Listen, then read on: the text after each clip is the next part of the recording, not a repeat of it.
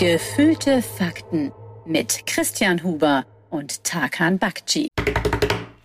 Werbung für Clark. Ich bin ein Typ Mensch, der schon sehr vorausschauend denkt. Ehrlich? Ich, bin, ich schätze dich so ein, dass du, du bestellst heute eine Pizza und bestellst dann zwei, damit du morgen auch noch eine zu essen hast. Das ist so Ja, deine Planung. Wie gesagt, ich bin ein Mensch, der sehr vorausschauend denkt. Ja, Also, dass ich stimmt. schon den nächsten Tag im Blick habe. Was ich äh, selten mache, ist zu überlegen, ja, was ist eigentlich in 20, in 30, in 40 Jahren? Ja. Weil man, wenn man die Nachricht anschaltet, auch sich gar nicht damit befassen will. Es gibt tausend Probleme und so und Klimawandel und das möchte man am liebsten zumachen. Die Aber die Tür. Zukunft kommt ja trotzdem. Sie kommt trotzdem. Und äh, da ist es gut, dafür vorbereitet zu sein. Gar nicht im großen gesellschaftlichen Kontext, sondern ganz persönlich auf dich zugeschnitten. Ja. Das große Thema Rente. Ja, Und auch da mache ich ab und an die Türen zu und sage, ja, ich weiß, ich müsste mich drum kümmern, aber musst du auch. Du musst dich drum kümmern. wie denn? Wo fange ich da überhaupt an? Du fängst jetzt an und zwar mit Clark. Denn Clark greift dir da ganz einfach unter die Arme und hilft dir, dieses abstrakte Thema, das auch so ein bisschen Angst machen kann, ganz konkret anzugehen. Clark ist nämlich ein digitaler Versicherungsmanager, eine App und mit ein paar wenigen Klicks beantwortest du bei Clark dann einige Fragen, was dir zum Beispiel wichtig ist für deine Altersvorsorge und dann schlägt dir Clark Angebote vor. Ein Ja. persönliches, auf dich zugeschnittenes, auf dich und deine Bedürfnisse zugeschnittenes Angebot. Und äh, nicht nur das, man kann natürlich auch mit den Menschen, die bei Clark arbeiten, reden und sich beraten lassen von Beraterinnen und Beratern. Die sind super entspannt, antworten auf alle Fragen. Und ähm, das trifft natürlich nicht nur auf die Altersvorsorge zu, sondern auf jede Art von Versicherung. Mit Clark könnt ihr Tarife vergleichen und Clark findet die passende Versicherung für euch. Damit Clark das machen kann, erteilst du Clark bei der Registrierung ein sogenanntes Maklermandat. Ähm, das heißt natürlich gleichzeitig, wenn du schon einen Makler hast, dann geht das Mandat von diesem Makler auf Clark über. Das ist aber unverbindlich, das könnt ihr nämlich jederzeit widerrufen, wenn ihr wollt. Und das hat sich Clark auch nicht irgendwie ausgedacht. Die brauchen das einfach eben, um euch gut beraten zu können. Und das könnt ihr, wie gesagt, ganz stressfrei jederzeit kostenlos widerrufen. Und für alle Hörerinnen und Hörer des Podcasts gibt es was Besonderes. Und zwar Clark spendiert allen gefühlten Faktenhörerinnen und Hörern einen Shopping-Gutschein von bis zu 30 Euro. Einfach die Clark-App runterladen und bei der Registrierung den Gutscheincode QFAKTEN54 eingeben. QFAKTEN54. Großes G, F-A-K-T-E-N, dann die 5, dann die 4, alles groß geschrieben. QFAKTEN54. Wenn ihr dann zwei bestehende Versicherungen hochladet, sichert ihr euch einen 30 Euro Shopping-Gutschein für Brands wie zum Beispiel Ikea, Zalando, Douglas und viele mehr. Das heißt, die Leistungen von der App sind nicht nur kostenlos, ihr kriegt sogar was dafür. Ja. Es lohnt sich absolut. Alle Infos dazu natürlich nochmal in den Shownotes. Und das war Werbung. Hallo, hier ist Tarkan. Gegenüber von mir sitzt. Christian. Und wir sind gefühlte müde. okay. Des anderen. Ja, herzlich willkommen zu einer neuen Folge. Das, das andere, was war das für ein Gag? Ja, von wegen, wir beenden schon die Sätze des, Des anderen. anderen. Ach, okay. Aber gut. äh, war ein paar Umdrehungen zu viel, der Gag. Ja. Naja, wie geht's dir? Was machst du so? Wie Geht. läuft's? Wir haben uns seit einer Woche nicht mehr gesehen. Es geht okay. So, ich bin, heute bin ich ein bisschen down. Tatsächlich. Bisschen down, Irgendwie traurig? Bisschen, ja, irgendwie so ist komisch. Also so eine so ein bisschen so eine Schwere liegt auf allem. Ich weiß nicht, äh, ob das generell an der Weltlage liegt oder ähm, daran, dass ich einfach beim Herlaufen die falschen Schuhe anhatte. Es kann alles sein. Es, kann alles könnte, sein. es könnte ein buchstäblicher Krieg sein, es könnte Ja. falsch aufgestanden und schlecht geschlafen sein. Es ist, ähm, also ich, ich habe wirklich, ähm, als ich jetzt vorhin aus der Wohnung bin, mir gedacht, jetzt ziehe ich mal wieder meine Chucks an. Und ähm, bin dann so reingeschlüpft in die, in die Schuhe und ähm, ich habe meine, meine Lieblingsschuhe sind so uralte Adidas eigentlich, die sind mega bequem so. Und dachte, jetzt ziehe einfach mal wieder meine Chucks an, habe mal wieder Lust auf meine Chucks. Und nach vier Schritten gemerkt, ähm, meine Ferse reibt so komisch. Und also meine, meine Füße, glaube ich, meine Füße sind einfach ein Desaster. ja, aber ich habe Chucks auch noch nie verstanden. Aber müssten Chucks sind doch eigentlich die bequemsten Schuhe, die es Nein, gibt? Nee? das ist der größte Marketing-Gag aller ist Zeiten. es, ne? Das, Das, habe ich ist, nämlich auch gedacht. also wirklich, die, also wer auch immer das geschafft hat, dass Menschen denken, dass Chucks bequem sind, verdient einen fucking Preis. Es ist Chucks sind einfach Clownschuhe, aber nicht von reichen Clowns, sondern von diesen etwas ärmeren Clowns, die sich keine coolen Clownschuhe leisten können. Es, es ist wirklich so. Und ich, ich habe mir auch beim äh, Herlaufen irgendwie gedacht, so richtig bequem waren die. nee, Chucks nie. sind ein großer Selbstbetrug. Ja, irgendwie, ich finde die ja irgendwie stylisch. Also ich mag ja auch diesen ganzen Grunge-Look und so weiter. Aber äh, irgendwie das, das, das war nix. Und die ähm, floppen so komisch beim Gehen. Kennst du das? Wenn die, so Die stinken, die floppen, Ja. die sind nicht bequem, die haben keine Federung, die haben keine Converse, Atmung. aber fuck you. Ah, ah, sorry, aber es ist einfach der größte Selbstbetrug. Es fängt so mit 12, 13, 14 an. In Ja. der Pubertät wird man da geangelt Ja. und äh, bekommt beigebracht, dass die irgendwie cool sind und dann geht das nie wieder weg. Ich verstehe es auch nicht. Also ich weiß auch nicht, ob ich irgendwas falsch mache. Und ich habe natürlich die Schuld sofort wieder bei mir gesucht, weil ich mir gedacht habe, meine, wenn, also was muss ich für schreckliche Füße haben, die schief in alle Richtungen sind, Ja. wenn Chucks bei mir nicht mal Nee, aber sind. vielleicht sind einfach Chucks das Chucks, Problem. ne? Nicht meine Ja. Füße sind immer Fuck auch, you, auch Chucks. das Problem. Naja, dieser Beitrag wurde gesponsert von Georgs Schuhe. Georgs atmet, federt und ist bequem. Adidas. Vielleicht hat dein Papa auch einfach recht. Georgs. Weißt du, fährt einmal Georgs tragen. Ja, Egal, ja, hat also- auch keinen Sinn ergeben. Verstanden. Naja, aber das ist jetzt der Grund, warum du down bist. Nee, weiß ich nicht. Das, das war einfach, kam irgendwie noch so, so on top. Eigentlich war der Weg her ganz, ähm, ganz schön. Und zwar war in dem Park, durch den ich immer laufe, beziehungsweise in so einem kleinen ähm, Gebäude Mhm. an dem Park, was glaube ich ein Jugendzentrum ist, äh, ein Rap-Konzert. Okay. Das fand ich irgendwie, also die eine Sache, die man eigentlich, wenn man Rapper ist, nicht hören will, aber ich fand es irgendwie süß, weil ich glaube, ähm, da haben, das waren einfach so Zwölfjährige, 13-Jährige und entweder die haben wirklich ein Konzert gespielt oder es war irgendwie eine Bandprobe von der Schulband oder so. Mhm. Ähm, aber da hat jemand gerappt, der offensichtlich noch nicht im Stimmbruch Ja. war, oder du. Wollte ich gerade sagen, ich komme frisch von einem Rap-Konzert. Ja. Und ich habe nur eine Zeile gehört und die, also so ein, eine, eine Line und die war: Du bist ein Grobian, ein großen, großes Maul wie ein Pelikan. Und Also sehr süß. äh, irgendwie süß und ich fand auch irgendwie, irgendwie schön, ähm, in einem Rap-Song mal das Wort Grobian zu hören. Ja, man, also das Repertoire an Schimpfwörtern ist mit zwölf halt noch nicht so groß. Aber ist das so? Und dann kommen so Lines wie, nee, weiß ich nicht, mittlerweile wahrscheinlich nicht mehr, weil Nee. man das Internet hat. Aber ich konnte mit elf Jahren, zwölf Jahren noch nicht so viele Schimpfwörter. nee, das stimmt. Also, äh, ich gehe jetzt hier weg, denn du riechst nach Walfischdreck oder so. Das war halt das Maximum. Aber es ist schon, also schon, aber, schon aber zwei Dinge dazu. Erstmal noch mal ganz kurz zurück zu deinem, du fühlst dich down Mhm. und dann kam diese Chuck-Geschichte. Kann es sein, dass du dich einfach schlecht fühlst und jetzt nach einem Auslöser suchst, aber manchmal gibt es halt keinen Gibt's- Auslöser. Manchmal fühlt so- man sich einfach schlecht. Ja, das stimmt. Vielleicht sind es weder die Schuhe noch die Weltlage. Also, Manchmal einfach vielleicht irgendwie der Serotonin-Haushalt. ach, keine ist- Ahnung. Also, vielleicht muss man da auch nicht weiter hinterfragen. Ja, das stimmt. Äh, schlechteste Therapeut der Welt. Ja, vielleicht fühlen sie sich einfach schlecht. Vielleicht. Also, vielleicht ist es so. Ja. Aber Oder andersrum fragt man sich ja auch nie, wenn man aufwacht und man ist glücklich, dann denkt man ja auch nicht, ah, okay, woran liegt das jetzt? Wie kann ich das rechtfertigen, Das dass ich glücklich bin? Aber wenn man traurig ist, dann, Dann kommt dieser immer einen Grund. Mechanismus immer so von wegen, okay, warum bin ich jetzt traurig? Ja. Wie, wodurch rechtfertige Und ich was das? kann ich sofort machen, dass mir sofort besser geht? Wobei Ja. das macht ja irgendwie Sinn, weil ähm, Ja, genau. du, du willst ja nicht traurig sein. Ja, wobei ich glaube, und das ist jetzt völlig, also ich habe keinerlei, ähm, äh, nicht Qualität, sondern keinerlei Qualifikation, Mhm. darüber jetzt zu reden, aber ähm, aus eigener Erfahrung ähm, hilft mir das gar nicht, wenn ich traurig bin und sage, so, ich will jetzt sofort besser werden. Nee, hilft es dann Gegenteil. eher, äh, auch kurz einfach traurig zu sein. Ja, Und mich dann dran zu erinnern, wenigstens bin ich nicht Christian. Und dann geht's, dann dann geht's geht's mir viel besser. wieder. Ja, das stimmt schon. Ja, das, das, kann, das kann schon sein, ähm, dass man das dann einfach na, nicht aushalten muss. Ne, aber akzeptieren nicht, kurz. akzeptieren, Und ja. dann ähm, nicht dagegen ankämpfen, einfach Ja. traurig sein. Aber jetzt aus meiner persönlichen Erfahrung, Ja, nochmal, keinerlei Qualifikation, da Ähm, irgendwie den Prozess irgendwie äh, dir da Tipps zu geben, das ähm, sollte jeder mit professioneller Hilfe selber rausfinden. Ja, ja. Das Ähm, naja, jedenfalls, das war das eine, dass ich denke, vielleicht waren es gar nicht die Chucks, vielleicht Ja. ist auch nicht die Weltlage, vielleicht muss es Nee, nicht war ja vorher schon sein. traurig, bevor ich, äh, bevor ich in die Chucks geschlüpft bin. Ja, weil dir eingefallen ist, dass du welche besitzt. Ja, Verdammt, genau. in diese Marketingfalle getappt. ähm, und das andere zu diesem Rap-Konzert, Ja. Vielleicht war es auch eine Probe, ich habe kein Publikum gehört. Oh, ja. Vielleicht war es auch einfach das Konzert. Hier war die alte Musiker in Weisheit. Wenn mehr Leute auf der Bühne stehen als im Publikum, erst Ja. dann bricht man ab. Ja, äh, aber ähm, also früher so, wenn man in, in Jugendtreffs noch so abgehangen hat, da waren schon oft Konzerte, wo nur die Band da war und der Mischer am, am Mischpult.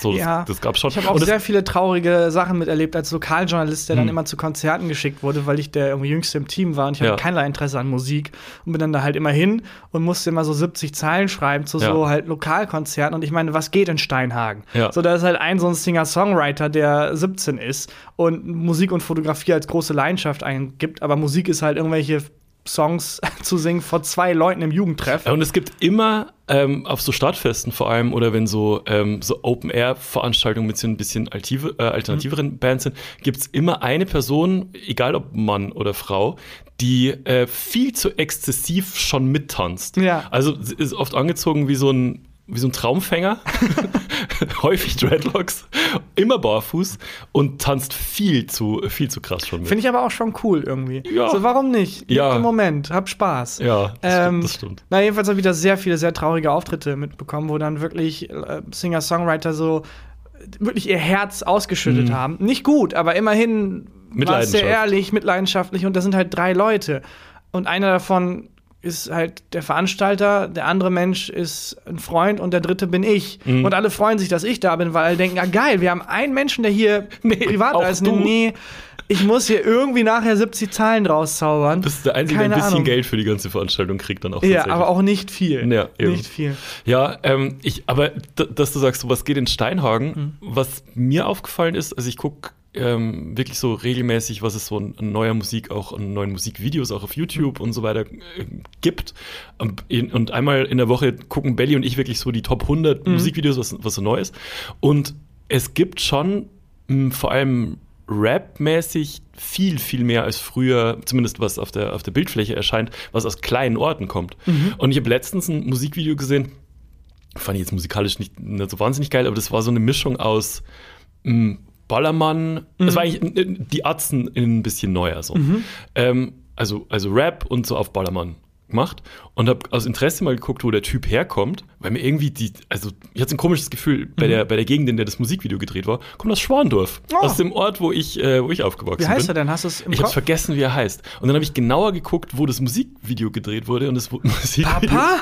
wurde Was, mein Kinderzimmer? ja, ja, oder ist es irgendwie ein, äh, irgendein, irgendein verschollener Bruder noch von mir? Nee, der, und ähm, das Musikvideo wurde gedreht in Büchelkühn. Und weiß nicht, ob du dich erinnern kannst. Nein. Wir, wir haben mal eine Folge aufgenommen, als ich bei meinen Eltern ähm, war, Mhm. im, in meinem alten Zimmer.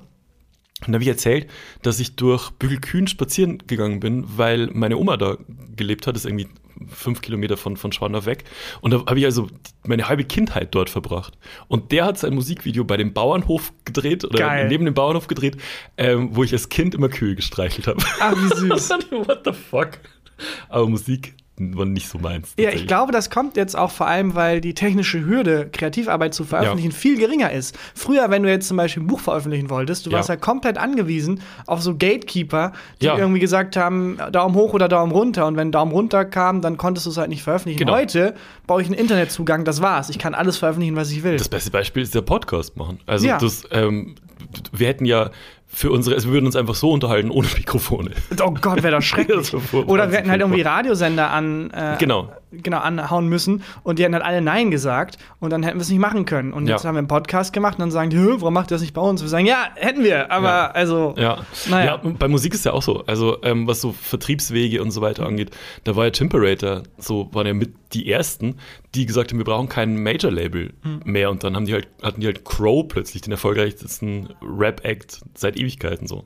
Ja. Wie hieß die? Ma- Wie hieß das Label? Timperator. Und die haben, sorry, ich, Gibt's immer noch. Gibt's immer Ja. noch. Und die haben einfach, was, was heißt nochmal Major Label? Sorry. Naja, es gibt halt, ähm, Major-Label heißt halt einfach die, die großen ähm, Musiklabel in Deutschland, die halt große Budgets Okay. haben und ähm, was halt eigentlich so das Ziel jeden Musikers war, Mhm. da gesigned zu werden, weil dann kriegst du halt relativ viel Vorschuss und äh, es ist eigentlich garantiert, dass relativ viel Marketing passiert und so. Mhm. Ja. Aber dafür nehmen die natürlich auch sehr viel von deinen Einnahmen. Ähm, und dann hat Jim Parade einfach gesagt, das machen wir nicht. Wir gründen, gründen unser eigenes kleines Label ähm, und haben dann die Künstler wesentlich besser bezahlt. Ah, okay. Ja. Ja, ich wollte drauf eingehen, aber ich habe kein Wort davon verstanden. Das ist, das ist okay. Du, bist, Aber- du warst der Musikjournalist von uns beiden. Wenn wir jetzt schon, ja, also wirklich, wenn man da, ich, vielleicht gibt es auch ein paar Artikel aus meiner Münsterzeit, Lokaljournalist, gibt es wahrscheinlich noch welche, die man im Internet findet, wo Aber- man wirklich dann merkt, absatzweise, wie ich einfach nur schwimme. Ja. die Musik ist wie ein Käfig, aus dem er sich befreit, Oh weil seine Musik Gott. ihn, was, keine Ahnung, was ich da beschreibe.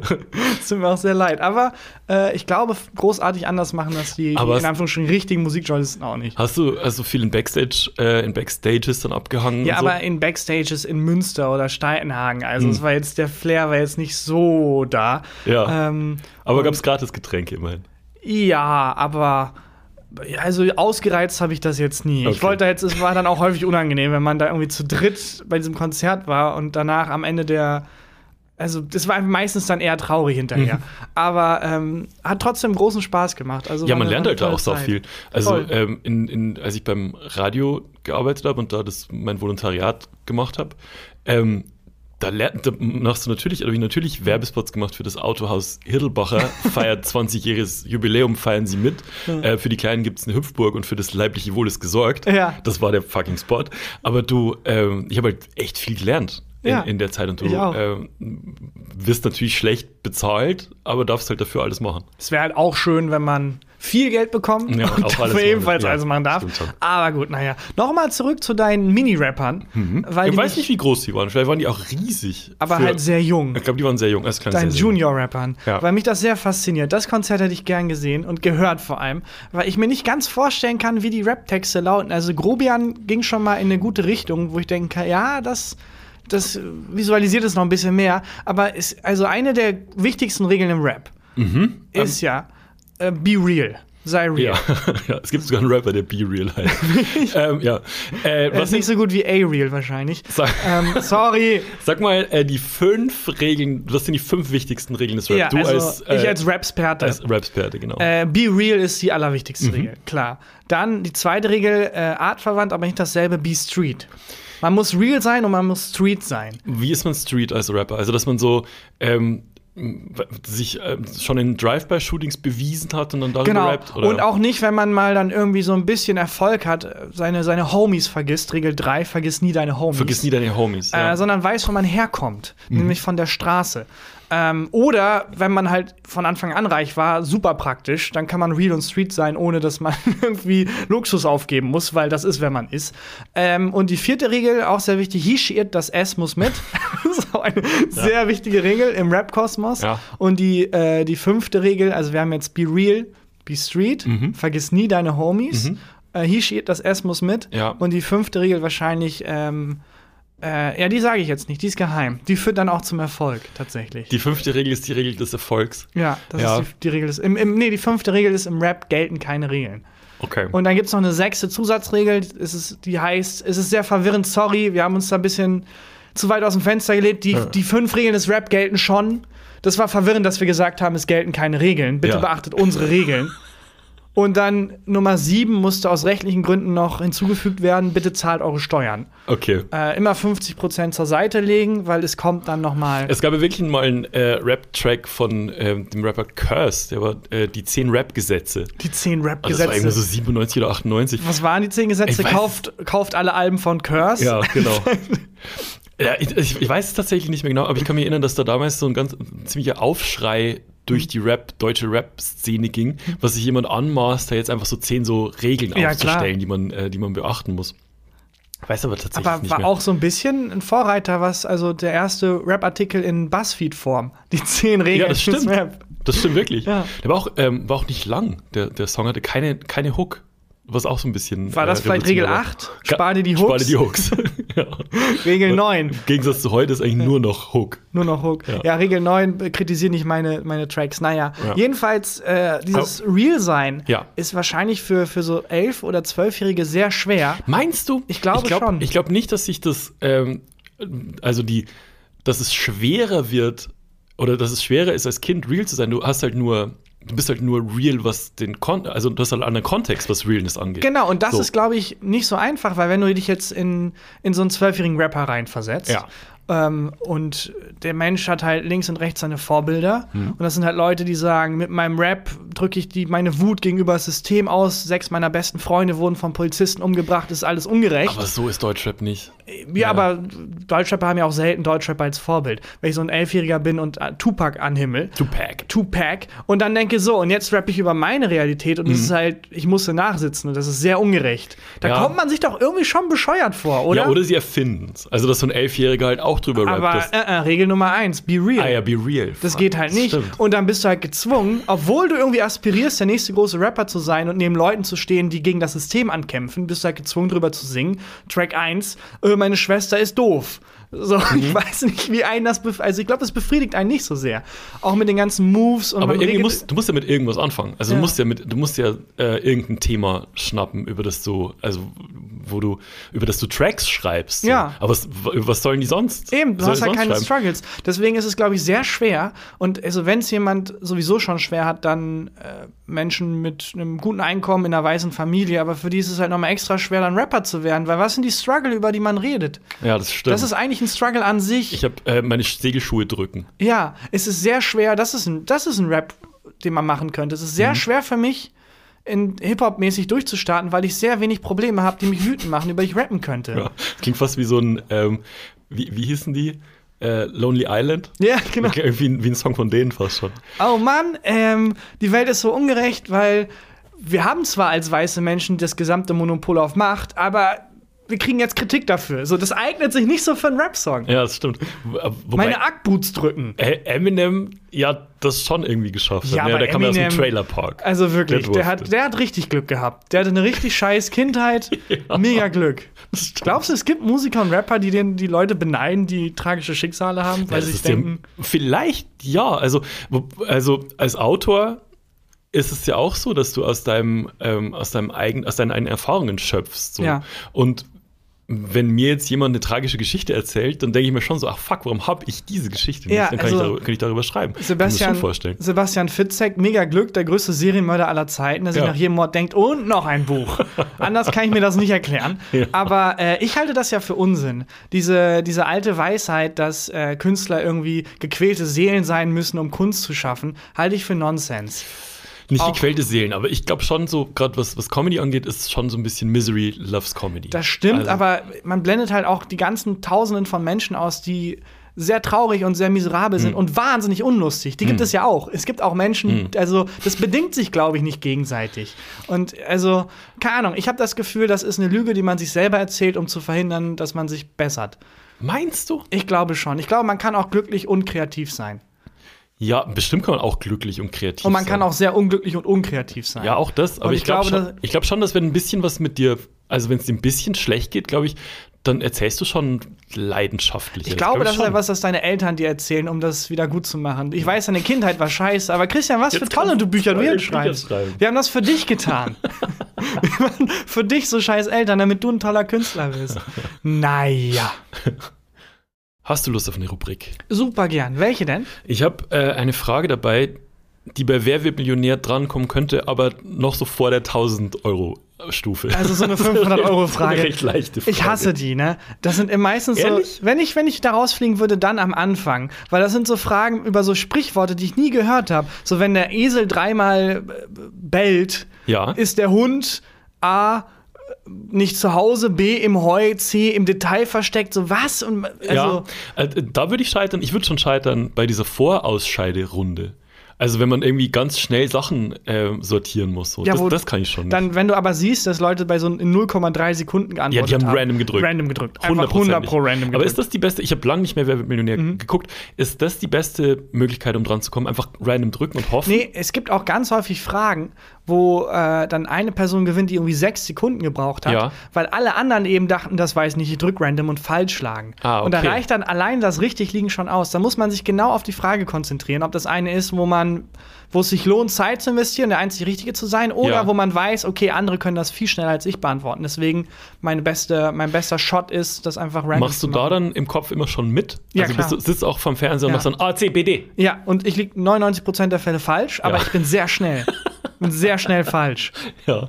Äh, ist es bei Wer wird Millionär so, wenn man als Kandidat ausgewählt wird, dass man, ich glaube, am Telefon schon ein paar Fragen beantworten muss, ne? Man kommt dann, man spielt nicht. dann so Wer wird Millionär am Telefon schon. Ich glaube, das war ein Scam. Also, Ich wo nicht. sind bei Wer wird oh, Millionär. verdammt, erste äh, Frage paar Pro Probefragen. Wie lautet Ja, Ihre Kreditkartennummer? ja, das ist dann also gegenteilig. Da verlierst du dann Geld. Ja, Das stimmt. fand ich aber auch eine interessante Sendung, wo man nicht nur was gewinnen, sondern auch verlieren kann. Man muss Sachen setzen. Aber das gibt's doch bestimmt, oder? Wenn man, ach so, Sachen aus dem eigenen, Ja. äh, aus, aus dem eigenen Besitz setzen. Genau. Ah, das ist nicht schlecht. Gegen Sachen aus Günther Jauchs Besitz. Das ist eine Show, die ich gucken würde. Das würde ich auch sofort gucken. Herr Jauch, ich hätte gern Ihre Schuhe und ich setze mein Auto. Du-du-du-dum. Ja, da finde ich auch bei Joko das fantastisch, dass der nächste Mensch die Show moderieren darf. Da Das würde ich aber all in gehen. Also, bevor Günther Jauch in Rente geht, sollte er sagen, so, und die Frage nach der Million, wer die knackt, kriegt, wer wird Millionär? Ja, ich wünsche mir echt, dass das, äh, dass das klappt, dass du das moderierst. würde- Ich auch, au- das- ich find auch. Das fantastisch. Das ist ein großes Lebensziel. Ich habe jetzt eine sehr einfache Frage auf Okay. jeden Fall, ähm, die, bei der ich aber die Hintergrundstory spannend fand. Und Mhm. zwar ist die Frage. Moment, Äh, klopfen. Ah ja, sorry. Fragen, die bei Wer wird Millionär drankommen könnten. Was ist das Truman-Show-Syndrom? Ah, okay. Es ist, lässt sich sehr einfach erschließen. Ja. Die Truman Show ist, der, ist ein Film mit Jim Carrey, Ja, wo von 98. er von 98, wo er nach und nach rausfindet, dass sein ganzes Leben äh, übertragen wird im Fernsehen und dass Ja. das, was er denkt, was sein Leben ist, eigentlich eine große Fernsehshow ist und alle Menschen in seinem Leben sind angestellte Schauspieler und Schauspielerinnen, äh, die halt von dieser Show wissen und er ist der Einzige, der es nicht weiß. Genau. Er lebt sein Leben und denkt, er lebt sein Leben. In Wirklichkeit handelt er nach den Gesetzen dieser Show und er findet es raus und will dann ausbrechen aus dieser Show. Und ich denke mal, wie hieß das genau? Äh, Das, Truman-Show-Syndrom. ich denke mal, dass es genau dieses Gefühl ist, dass äh, man das Gefühl hat, die ganze Welt ähm, beobachtet mich, dreht sich um mich und ähm, ich bin in einer Fernsehshow. Also genau, dass man das Gefühl hat, man ist der Truman. Ja, also es ist nicht nur das Gefühl, sondern äh, das Truman-Show-Syndrom ist ähm, die Krankheit, dass man wirklich denkt und fest davon überzeugt ist, dass alles eine Fernsehshow ist. Ja. Also nicht so, nicht nur, dass, dass man manchmal das Gefühl hat, hör, komisch, der Fahrradfahrer ist doch vorhin schon an mir vorbeigefahren. Was wir alle ist. haben. Dieses Gefühl Ja. kennt jeder Mensch. Genau. Und das ist nicht dieses äh, Gefühl, das jeder Mensch kennt, sondern die äh, Leute, die das haben, sind fest, fest, fest davon überzeugt, dass alles dass da alles eine Fernsehshow ist. Mhm. Und der große Wunsch dieser Leute ist, dass die Show abgesetzt wird. Oh, das ist aber traurig. Ja. Nicht, dass die irgendwie gute Ratings einführt oder sowas. Nee. soll abgesetzt werden. Die wollen in Ruhe gelassen werden. Und wie bloß. machen die das? Mal sind, machen die einfach sehr langweilige Dinge, weil sie hoffen, dass es dann abgesetzt Ich habe wird? kein, ich hab, äh, kein Interview mit einem Patienten gelesen, ich habe mit einem Psychiater ein Interview gelesen.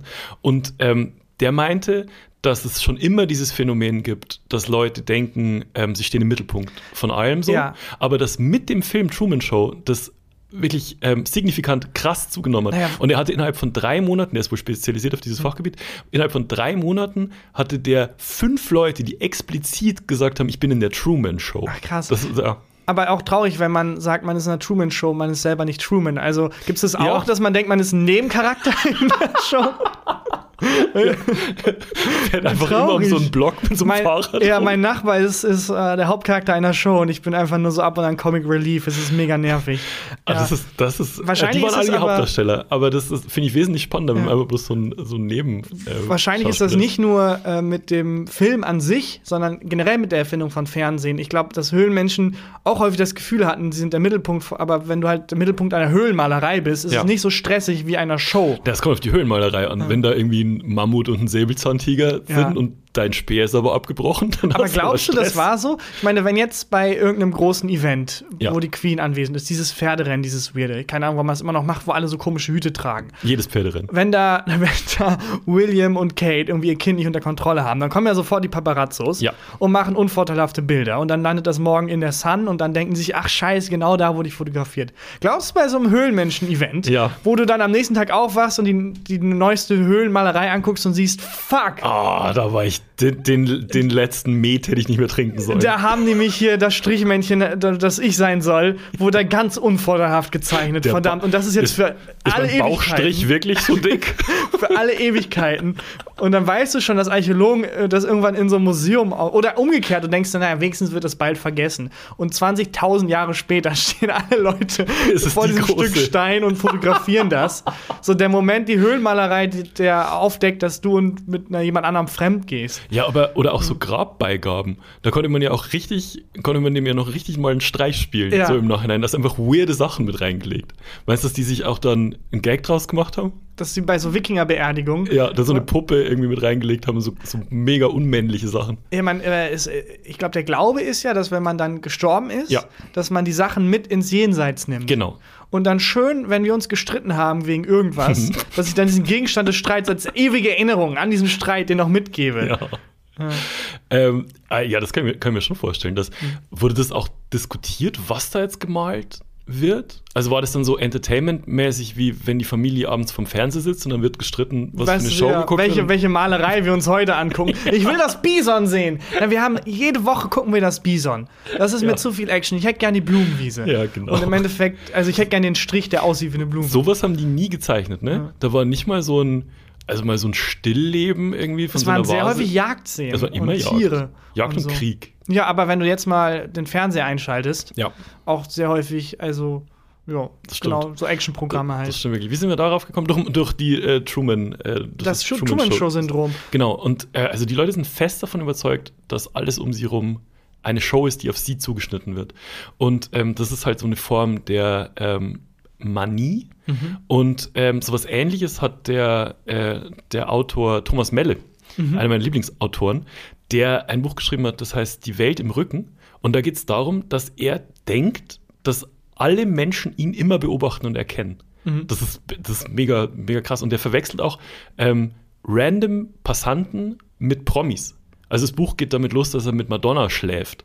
Das never happened. Ja. So, es war, war, war einfach eine Frau und er war fest davon überzeugt, dass Wobei, Madonna wenn ist. ich Madonna wäre oder irgendeine berühmte Persönlichkeit, würde ich dauernd solche Sachen machen, weil niemand würde dir das glauben. Stell dir vor, Ja, du bist der größte A-Promi der Welt. Ich würde einfach irgendwo an der Haustür klingeln, sagen Hallo, dann, äh, keine Ahnung, die Mikrowelle kaputt hauen oder mir einfach aus der Küche irgendwas holen, essen und dann Snack machen, ja. einen Snack machen und sagen so, niemand wird dir glauben, Bro, und dann weggehen. Und dann viel Spaß, das irgendwem glaubhaft zu machen. Stimmt. So heute um 12 Uhr nachts ist Günther Jauch zu mir ins Wohnzimmer gekommen, hat sich ein Stück meiner Pizza geklaut und ist wieder abgehauen. Ja, mh, alles, Alles klar. Okay, also hier sind ein paar gute Psychiater, die ich kenne. Und ja, das wäre das Erste, was ich machen würde als Ultra-Promi. Random bei Leuten klingeln und einfach mitessen. Ja. Das ist nicht, aber das, das ist nicht das Prinzip von Jumbo Schreiners Show. random Sachen mitessen. Ja. Ja. Bei dem ähm, Truman-Show-Syndrom, Ja. wie lassen die sich denn behandeln? Weil die werden ja dann auch davon ausgehen, dass, der, dass die ganze Therapiestunde Teil dieser Show ist. Das stimmt. Was Also was, mega anstrengend sein muss für den, für den Psychiater. ja, das, äh, das stimmt. Also was ich gelesen habe, ist, dass die einfach äh, Medikamente kriegen und dass es bei, ähm, dass das schon therapierbar ist. Aber das stimmt, das erste Mal, wenn du da hinkommst, du musst ja denken, steht jetzt im Skript, dass Genau. ich zum, zum Therapeuten muss. Ja. Ähm, und äh, der Therapeut muss schon sehr gut sein, dass er dich davon überzeugt oder sehr schlecht spielen. Ja. Wobei das mich jetzt nicht überzeugen würde. In der Ja, deutschen stimmt. Serie spielt ein Hauptcharakter sehr schlecht. Verdammt, das macht es noch glaubhafter, dass ich wirklich in der Serie bin. ja. Aber was ich daran auch spannend finde, ist, ich würde die Serie halt sehen wollen. Von dir selber? Ja, wo soll die denn laufen?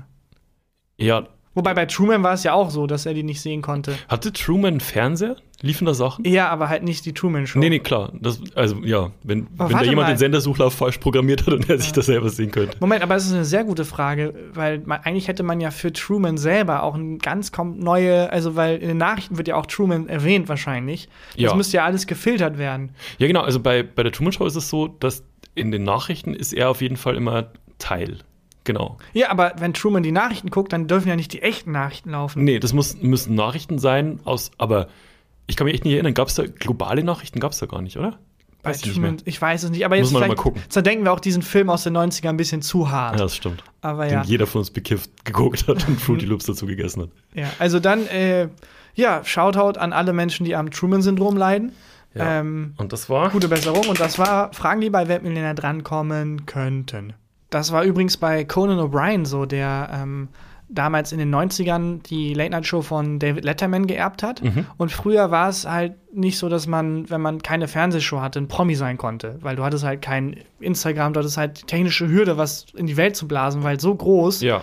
dass das nicht ging. Das heißt, er war wirklich buchstäblich Nobody, den niemand kannte, der jetzt auf einmal eine der am meisten gesehenen Fernsehsendungen halt übernommen hat. Und der Druck war immens und Ja. die ganze Nation hat ihn beobachtet. Wie ist er überhaupt dazu gekommen, dass der die Show gekriegt Der hat? Weiß war äh. Autor und der war ähm, äh, bei SNL, also Saturday Night Live Ja. und dann später bei den Simpsons und hatte einen guten Draht zu Lorne Michaels, der quasi Comedy-Papst Mhm. in, in Amerika. Und Lorne Michaels hat die Show produziert und äh, hatte da auch dann die Macht, halt Leute ins Casting zu schicken. Und der hat Conan eigentlich angefragt als Autor. Ja, das Conan weiß ich. hat in so einem Anflug von Größenwagen gesagt, mache ich nicht, aber ich würde es moderieren. Ach, krass. Und dann Okay. meinte Lorne Michaels, ja, dann komm halt zum Casting. Und Conan dachte sich auch, ja, nie im Leben nehmen die mich, so einen verpickelten 30-Jährigen, der keinerlei Auftritte vor der Kamera bisher hatte. Ja. Und deswegen war der so gespannt im Casting, dass es so gut funktioniert hat, dass sie sich dachten, weißt du was?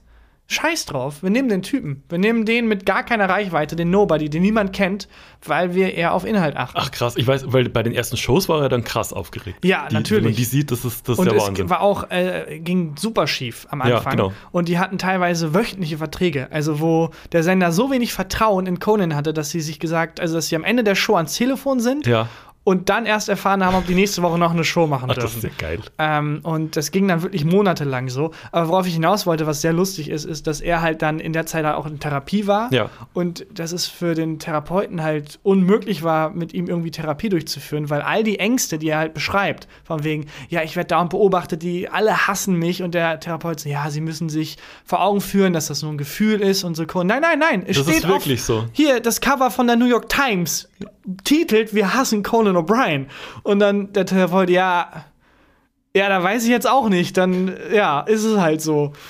Das ist, das ist interessant, weil wenn dein Therapeut oder deine Therapeutin null mit dem Leben zu tun hat, das, das du führst. Also dann, dann hast du ja nur jemanden, in Anführungszeichen, mit dem du, also bei dem du dich auskotzen kannst. Naja, oder? aber das ist ja, also der Arzt muss ja auch nicht Krebs haben, um dich behandeln zu können. das stimmt natürlich. Also ich glaube, das geht schon. Das, Ja, das stimmt. Das Lustige daran war nur, dass halt die Ängste, wo der erste Ansatz wäre, die abzubauen, indem man die halt entkräftet, die waren halt völlig berechtigt. Die Mhm. Ja. ganze Nation hat ihn beobachtet.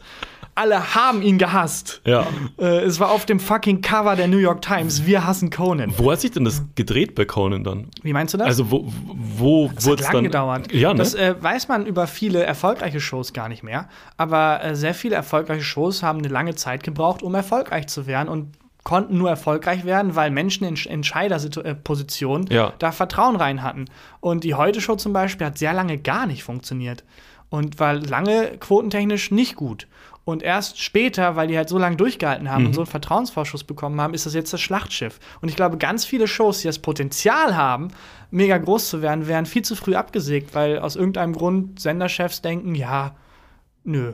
Wir haben zwar als öffentlich-rechtliche keinen Quotendruck, aber machen wir jetzt nicht. Lassen wir nicht den Raum, das sich zu entwickeln. Ja, wir haben ja vor ein paar Folgen mal drüber geredet, dass äh, manche Shows noch vor der Ausstrahlung abgesetzt wurden. Ja, wobei Hat- da auch zu viele Recht. gute war- Entscheidungen schon so. gefällt wurden. Aber hast du zufällig die Liste dabei bei den, von den Shows, ähm, die nach einer Folge abgesetzt wurden? ja, wollen wir, wollen wir die machen? Soll ich ein paar vorlesen? Sehr gern. Dann fangen wir an zu klopfen. Ist das eine Rubrik? Ja, Okay.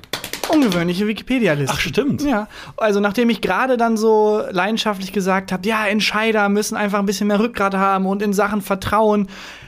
Manchmal auch nicht. Manchmal sind Ideen auch einfach nicht gut und manchmal sollten die auch zu Recht sehr früh wieder abgesetzt Ich bin werden. gespannt. Und diese Liste featuret sehr viele Serien, die produziert wurden, also zum Teil auch durchproduziert wurden, Ja. wo dann zehn Folgen fertig waren und wo nach einer Folge klar wurde, nee, das ist es nicht. Aber das ist ja krass, weil wenn zehn Folgen schon produziert waren, die hat ja jemand geguckt Mhm. Ja, vorher. genau. Und jemand hat gesagt, also, also das fertige Produkt gesehen hat, das ist gut, das läuft. ja, nicht nur das, also die, der Auftrag wurde gegeben, Ja. die Drehbücher Ja, aber wurden wir hatten ja letztes Mal diese, äh, die Liste von den Folgen, die ähm, Vor produziert ersten, waren, aber genau. nicht, nicht gezeigt wurden dann. Ja. Und da, das geht ja schon noch. Das stimmt, das ist noch ein weiter. Schritt weiter.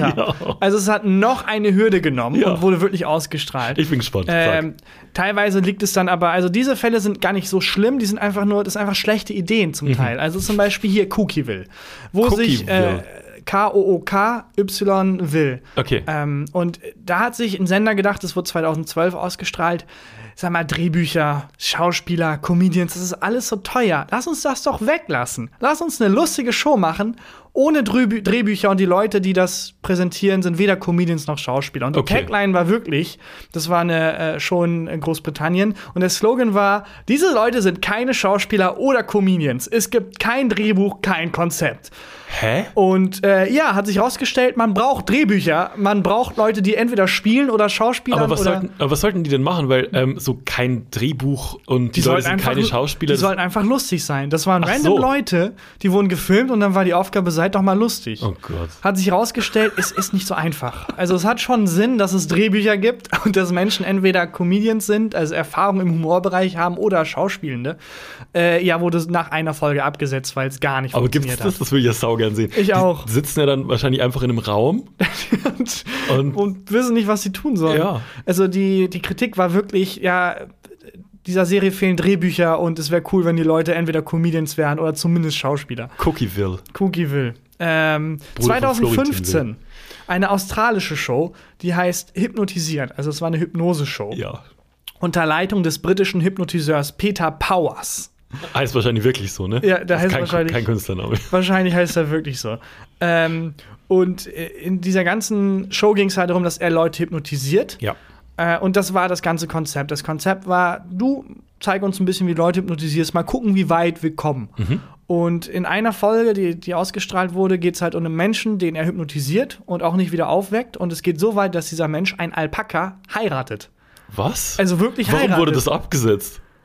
Er hat halt einfach einen Alpaka geheiratet und dachte, das ist die Liebe seines Lebens. Aber das, also aus. Showsicht ist das eine Aber es ist auch schon Show. dark. Stell dir vor, du lebst dein Leben und so nach 50 Jahren Ehe fällt aus Versehen das Codewort und du merkst, du, du bist ein Alpaka? Ja, aber hat, Mein also, ganzes Leben war eine Lüge? der hat ihn nicht wieder aufgeweckt.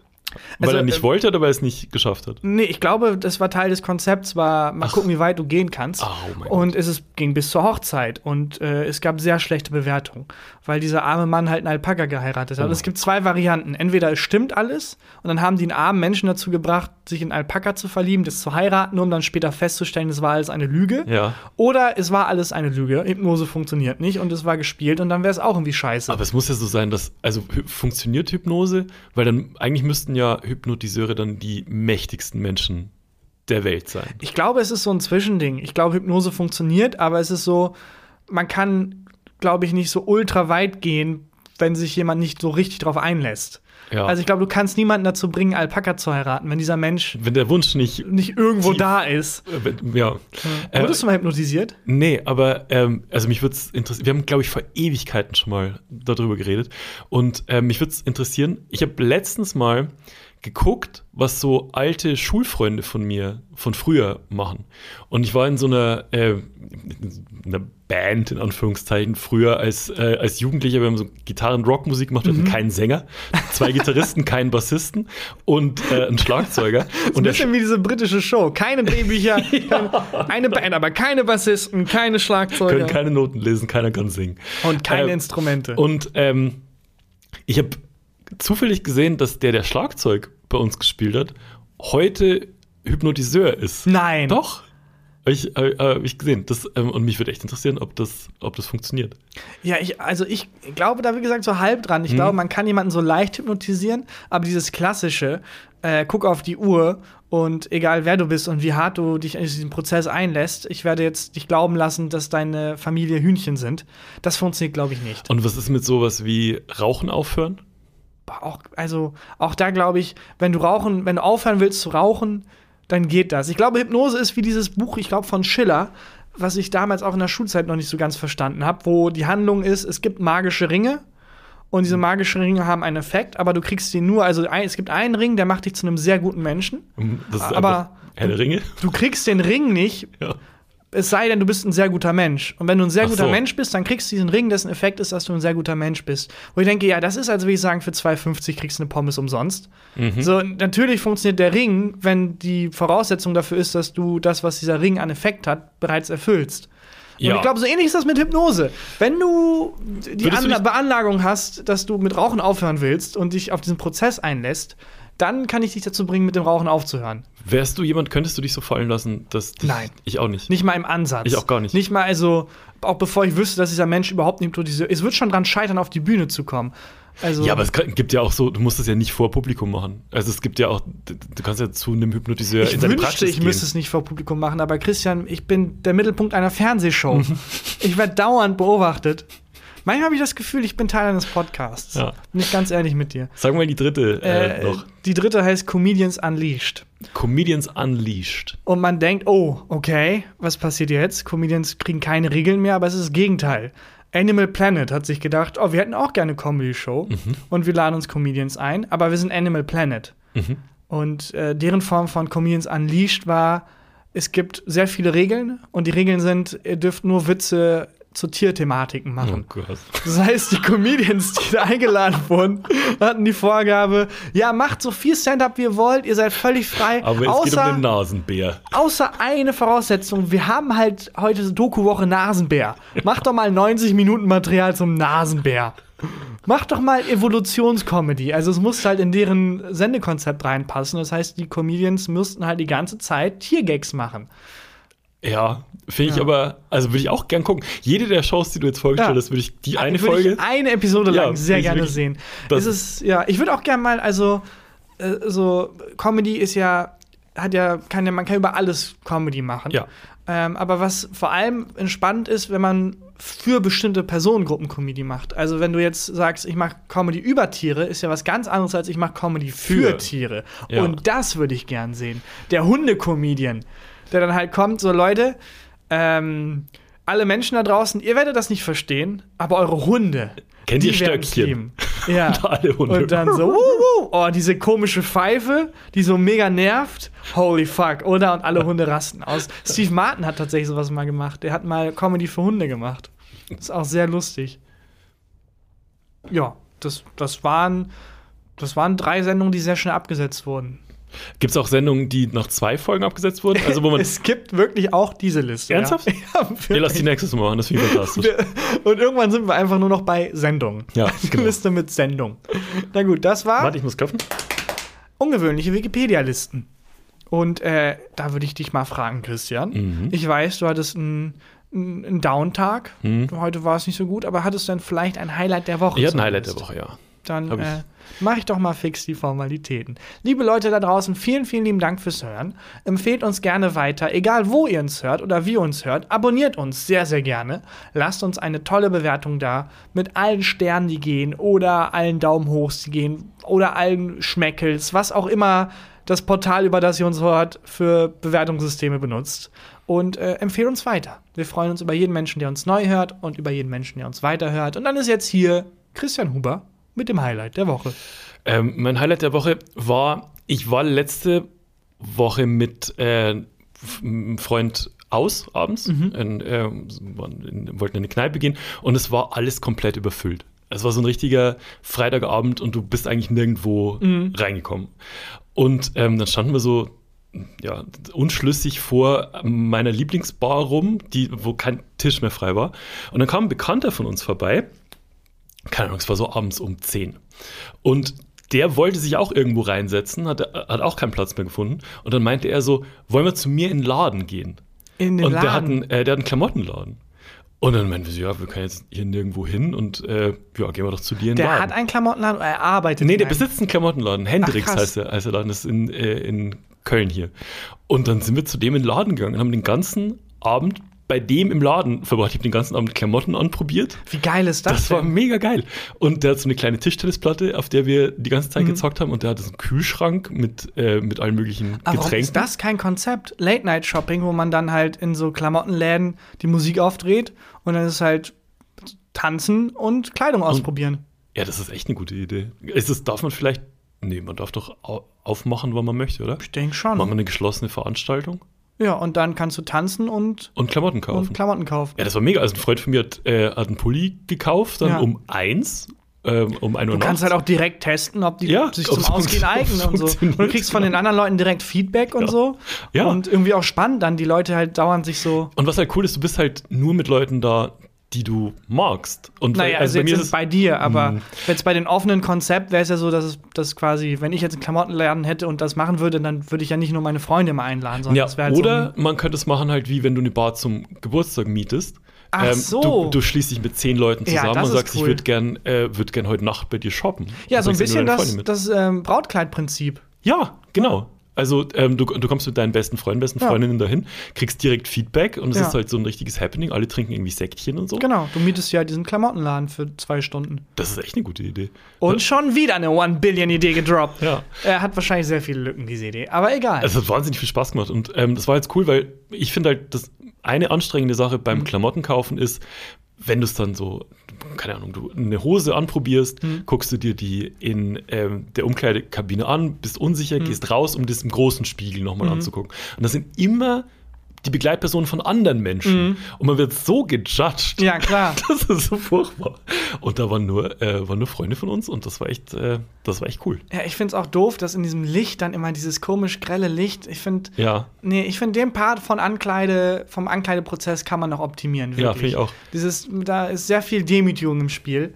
Und äh, wenn man das zu einem Raum machen würde, in dem man gerne ist, Ja. das wäre genau unser Konzept, würde sich das Event einkaufen auch ganz anders anfühlen. Das stimmt. Mich.